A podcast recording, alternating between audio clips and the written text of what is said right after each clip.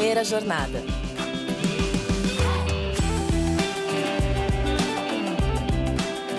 Salve, salve! Sejam todos muito bem-vindos a mais um episódio do Primeira Jornada, um programa papo reto feito pela SPM que te ajuda a escolher uma carreira e refletir sobre o seu futuro profissional. Eu sou a Zá Coelho e tô aqui para te acompanhar na descoberta desse universo de possibilidades e caminhos do mercado de trabalho. Você se considera uma pessoa criativa e inovadora? Gosta de fotografia, cinema, artes plásticas, letras, marcas, embalagens, sites, aplicativos, ó, enfim, você é uma pessoa que gosta de referências gráficas e é ligada em como o universo visual se manifesta no mercado? Então, acho que você vai se interessar pela conversa desse episódio. O nosso tema é o design visual, desde a formação acadêmica até o mercado de trabalho, passando por alguns mitos. E quem nos explica tudo sobre essa carreira é a Mara Marta Roberto, professora da graduação em design visual da SPM São Paulo.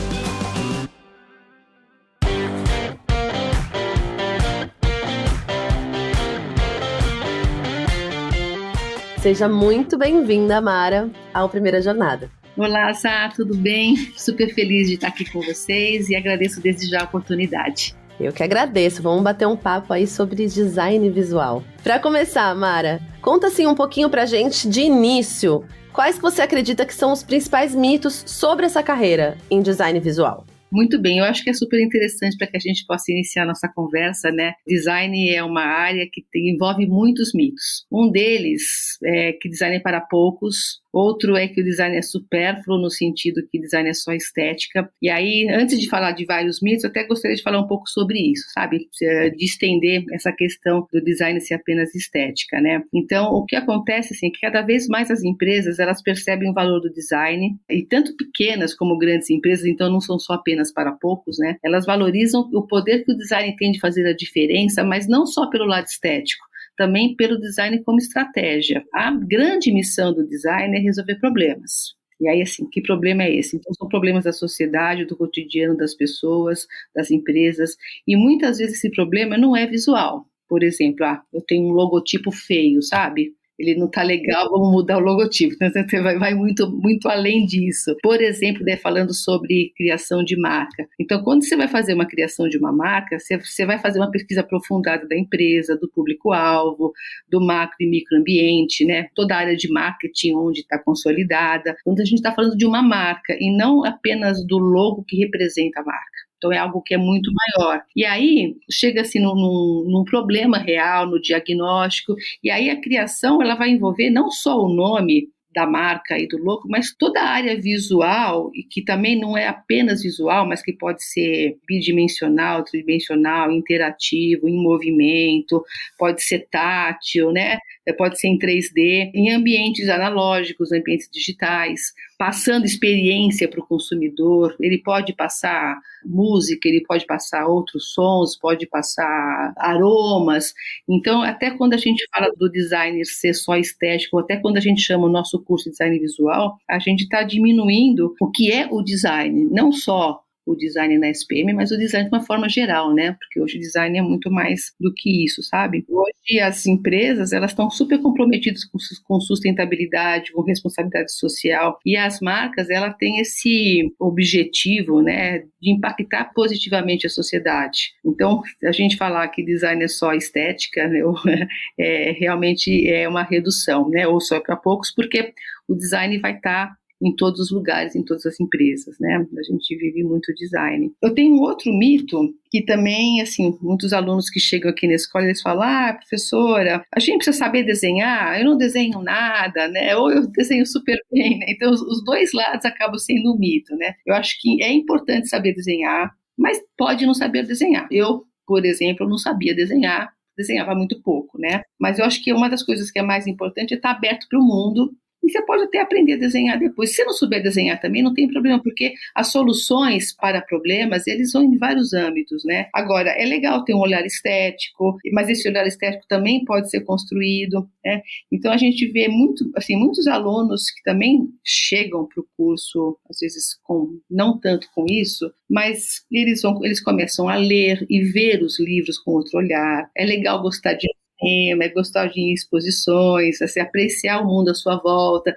E aí isso é mais importante do que saber desenhar, né? porque acho que é uma carreira muito, muito ampla. Muito legal você trazer isso pra gente, Mara, essa amplitude, né, dessa carreira, porque realmente tem essa noção inicial de que o design é muito estético, muito visual só mesmo, né? E que você precisa ter todas essas ferramentas, saber desenhar e tudo mais. Então é muito legal para quem está ouvindo também não se limitar a isso, né? Quando for procurar por essa carreira, for tentar entender. Acho que você falou muito também sobre uma questão de sensibilidade, né? Essa coisa de olhar para o mundo. Você acha que tem um perfil de aluno para design visual? Você indicaria para um tipo de perfil? Eu acho que sim. Eu acho que assim, claro, a ideia é que o jovem que vai fazer design, ele se interessa em focar a trajetória dele profissional em atividades que se relacionam com o universo visual, porque, claro, de, uma forma ou de outra, o visual ele está no meio, né? Também não dá para a gente falar que não está, mas sempre de uma forma estratégica e cultural, tá?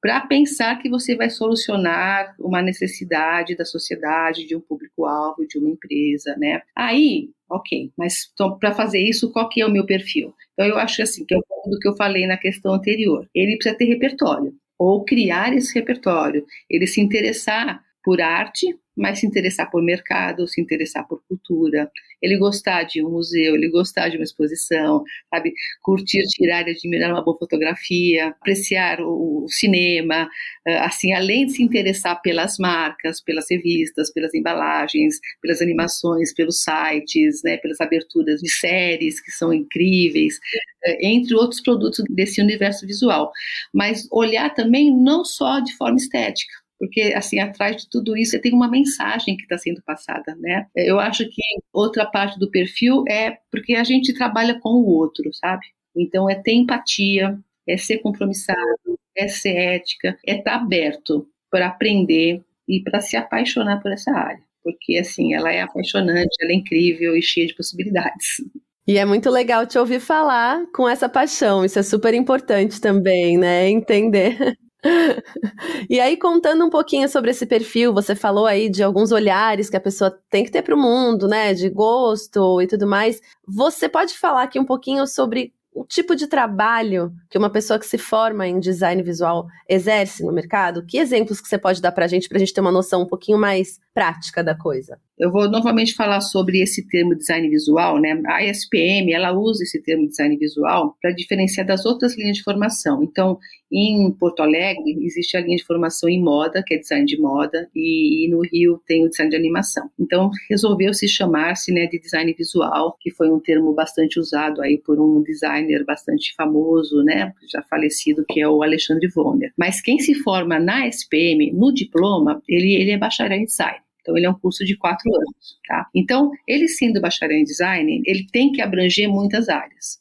Então, a gente se propõe a abranger muitas áreas, então o curso é amplo, ele abrange desde a área gráfica até a área digital, ele entra em motion, em animação e em 3D, e tem grande quatro áreas dentro do curso, que é a área de projetos, a área de humanidades, a área de linguagens e tecnologia e a área de marketing e gestão, né, que é um grande DNA da SPM. Em humanidades, por exemplo, o estudante vai ter aula de filosofia, ele vai ter aula de antropologia, de história da arte, história do design, né? Falei algumas apenas. Em linguagem, ele vai ter tipografia, ele vai ter cor, linguagem visual, em tecnologia, ele tem o 3D, ele tem o Illustrator, Photoshop, InDesign, Maya e outros softwares, né, After Effects, outros softwares também que vão fornecer linguagem para que ele possa depois trabalhar os projetos. E fora isso, as disciplinas que são da área de, de gestão e de marketing, né? Aí cada semestre do curso nós temos um projeto, assim, é, é, um, é uma área de projeto principal e as outras disciplinas trabalham integradamente para se pensar melhor esse projeto. Então, dentro dessas áreas de projeto, os alunos vão aprender identidade visual, que entra então em marca, tanto no ambiente corporativo quanto no ambiente digital. Hoje, a gente não pode falar só de uma área, né? A gente, uma marca, ela vai estar numa embalagem, mas ele vai estar também no Instagram, ele vai estar no site, vai em todos os lugares. O design editorial, então revista, livros, tanto impresso quanto digital. O design ambiental, design ambiental é aquele design que se incorpora numa loja, numa sinalização, numa exposição. Uh, o design de serviços, que é uma coisa bastante nova, mas que o curso já trouxe, né? Hoje, uh, você pensar como é que você vai oferecer um serviço para um hospital, para uma empresa, para um banco, e aí entra em aspectos visuais, estéticos também, mas também toda a configuração do serviço, e aí a gente entra naqueles dois termozinhos que o pessoal deve ouvir bastante, que é UX e UI, né? Que é User Experience e User Interface. O design de produtos digitais, como de aplicativos, de sites, né? Que tanto a gente usa, e entre outras áreas, tá? São muitas áreas dentro das indústrias criativas. Aí, esses quatro eixos que eu falei, né, que é humanidades, projeto, linguagens e marketing, eu acho que eles ajudam a formar o estudante com pensamento crítico, com domínio de linguagens, domínio das tecnologias, com capacidade de gestão e estratégia. Então, essas habilidades conduzem para que a elaboração dos projetos eles sejam muito mais consistentes, né, e também estratégicos. Eu acho que se eu tiver tempo até gostaria de falar mais uma outra coisa, porque assim na SPM, além da matriz de cada curso, isso é para todos os cursos, né, os alunos podem cursar eletivas. Então existe um espaço de carga horária da matriz que é para eletivas. E aí são eletivas de design, eletivas do curso de cinema, eletivas do curso de comunicação e publicidade. O estudante ele escolhe o que ele quiser. Então ele vai criando também perfis diferentes. Além disso, nós criamos, né, a partir do semestre que vem, quatro microcertificações, que junta disciplinas que são de soft skills, né, de habilidades emocionais, com disciplinas dos outros cursos, mais eletivas, para criar caminhos e trilhas que nós estamos chamando de microcertificações. Então, o aluno ele, ele tem o bacharelado em design, mas ele recebe uma, uma certificação que pode ser em Digital Product Design, né, para trabalhar dentro mais da área digital, ou de Animation e Motion Design, esse bastante costurado com o curso de cinema.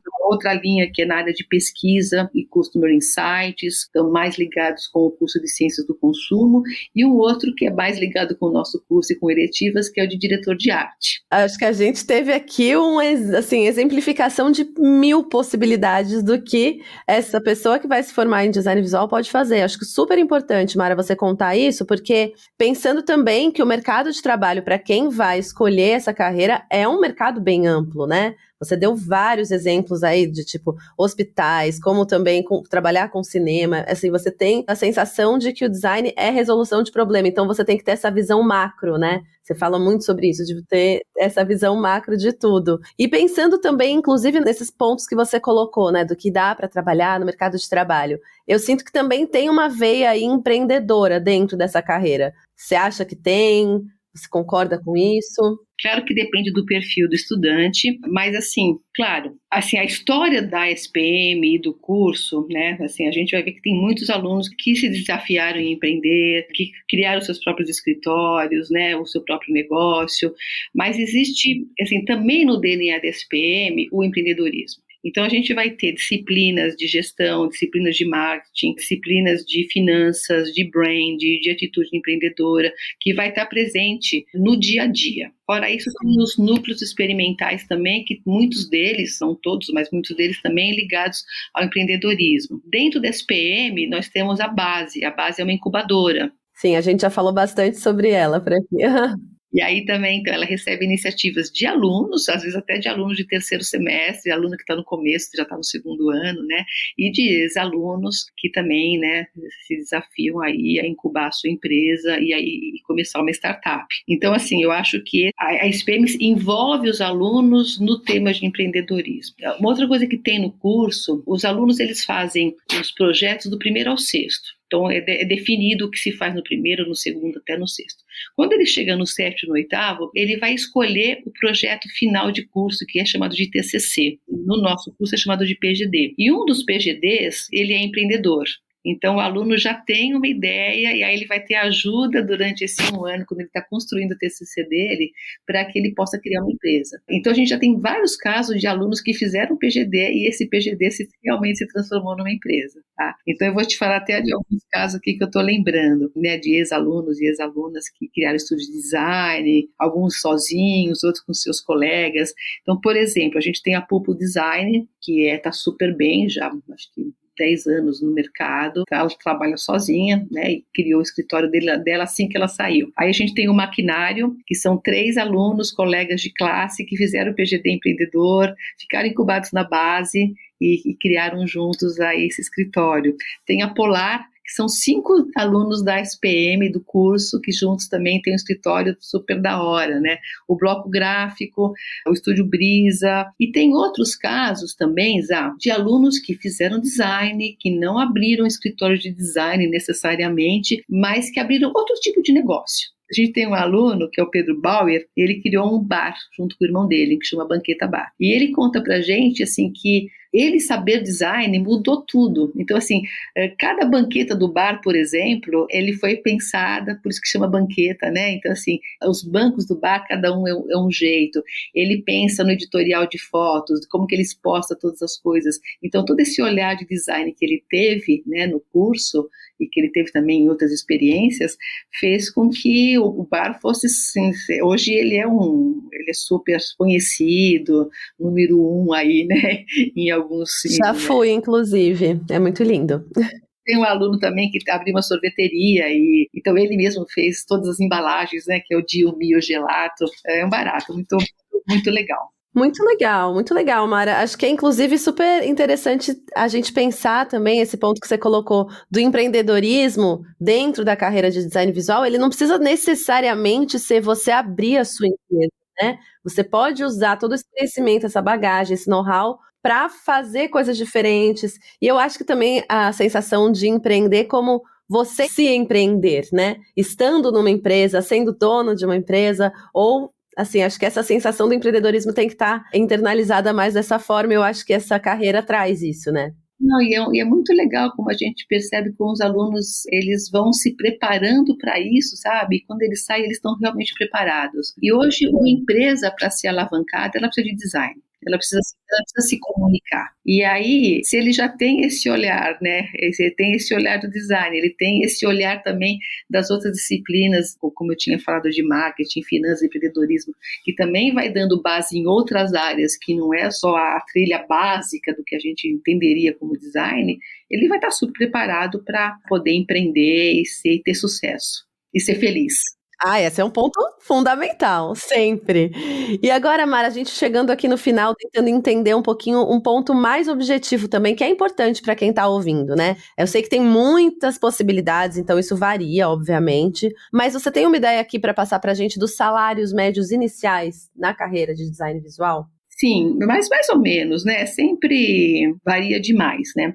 Então, assim, eu acho que uma coisa, talvez, que até um pouco antes de eu responder isso, que aí acho que uma coisa junta com a outra, né? Eu acho que o fato do curso ser amplo, o, o estudante ele pode atuar em muitas frentes. Então, isso vai mudar muito o salário. Então, ele pode trabalhar em estudos de design, ele pode trabalhar em agências de comunicação, em publicidade, em editoras, em produtoras de vídeo, em emissoras de TV, na indústria da moda, em consultorias, em escritórios de arquiteturas, em empresas nacionais, em empresas multinacionais, em startup, assumindo cargos e funções super diferentes. Então, ele entra numa dessas empresas eh, normalmente como estagiário. E aí muitos entram como estagiário, alguns mudam muito, né? Ah, vou, quero fazer vários estágios diferentes, então porque eu quero aprender várias áreas para ver o que, que eu gosto mais, o que, que eu gosto menos, né? Alguns já entram, se encantam, acabam sendo efetivados nessas empresas. O estagiário, como acho que qualquer outra área, ele vai ter uma bolsa auxílio mais ou menos entre 1.500 e 2.500 reais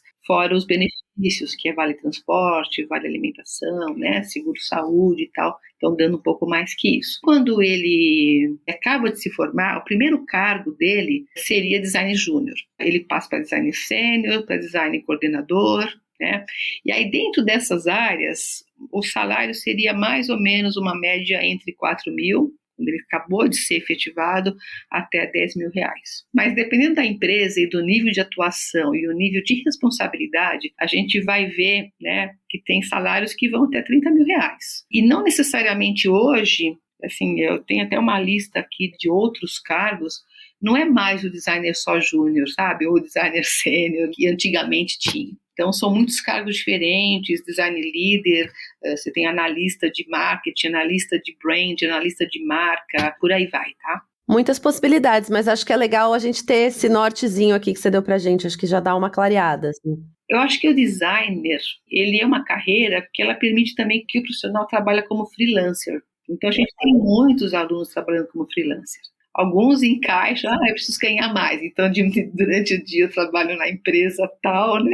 E de noite eu vou fazer, no fim de semana, eu pego uns bicos por aí, faz um monte de outros trabalhos. Então, assim, tem alguns que preferem só trabalhar como freelancer. Um designer que é mais especialista, ele é chamado pelas agências para poder fazer um tipo de trabalho, sabe?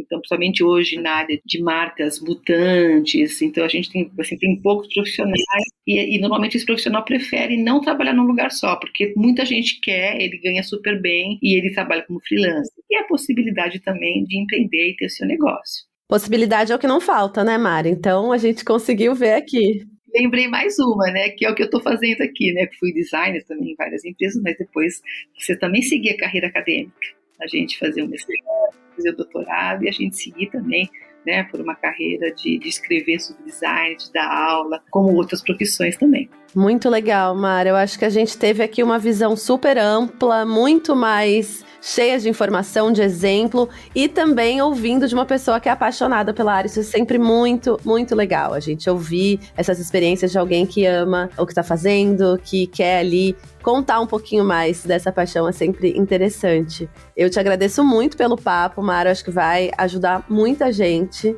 que está ouvindo e tinha curiosidade, dúvida sobre a carreira de design visual. Te agradeço muito pela participação, viu? E eu que agradeço, né? Você percebeu o quanto que eu curto design, quanto eu curto SPM. É muito bom. Então, estou super feliz aí de ter tido a oportunidade de falar um pouquinho sobre o que é o design e sobre o que é o design aqui na SPM. Com certeza vai estimular quem está ouvindo a gente a ir se aprofundar e conhecer mais.